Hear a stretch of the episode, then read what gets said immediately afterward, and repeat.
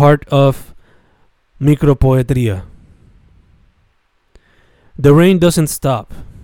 The rain doesn't stop, and neither does the music, and neither does the brain as I struggle to sleep. She smiles as I smile.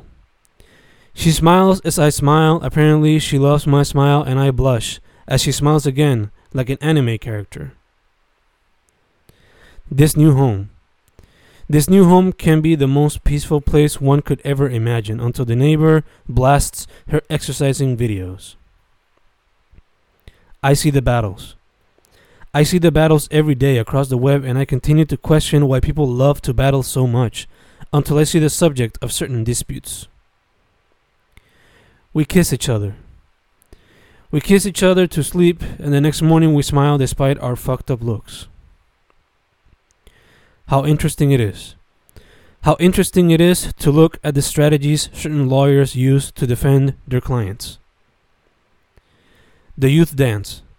The youth dance the night, cutting loose and leaving every form of stress behind. Little did they know what would happen that night. They wish. They wish to feel safe when they go out and have fun, but we fight them back instead of listening. Two beautiful young women. Two beautiful young women run to the beach, but the waves blow them away. Never would she imagine. Never would she imagine that a person she once loved would take her life away. The teens. The teens threw the biggest party they could ever imagine. Dancing, chaos, sex, and drugs created a party that would be deemed legendary. The Dragon's Forces.